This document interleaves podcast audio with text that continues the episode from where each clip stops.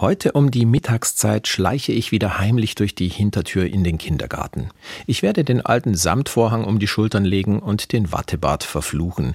Erstens, weil das Gummiband hinter den Ohren einschneidet und zweitens, weil ich ständig Flusen zwischen den Zähnen habe. Ich erinnere mich noch gut daran, wie der Nikolaus zu mir selbst gekommen ist. Meine Gefühlswelt war immer ein wilder Mix. Einerseits habe ich mich auf die Süßigkeiten gefreut, Andererseits hatte ich ganz schön die Hosen voll vor der Rute und den peinlichen Offenbarungen aus dem goldenen Buch.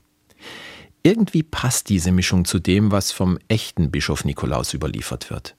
Einerseits soll er die Güte in Person gewesen sein. Er hat einmal eine ganze Stadt vor dem Hungertod gerettet, indem er einem Schiffskapitän eine Getreideladung abgeschwatzt hat. Aber er konnte auch ruppig werden.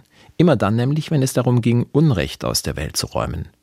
Einem Henker ist er mal ganz schön grob gekommen, hat ihn und seinen korrupten Gouverneur beschimpft und davongejagt, weil sie gerade dabei waren, Unschuldige hinzurichten. Mal knurrig und mal herzensgut, aber immer hat der Originalbischof Nikolaus einem Ziel gedient, und das scheint der wahre Kern der Legenden und Geschichten zu sein. Er hat Menschen zu ihrem Recht verholfen. Ich glaube, ich werde nachher im Kindergarten wieder mal ein sehr sanftmütiger Nikolaus sein ohne Rute, dafür aber mit einem Samtvorhang um die Schultern und Watteflusen zwischen den Zähnen.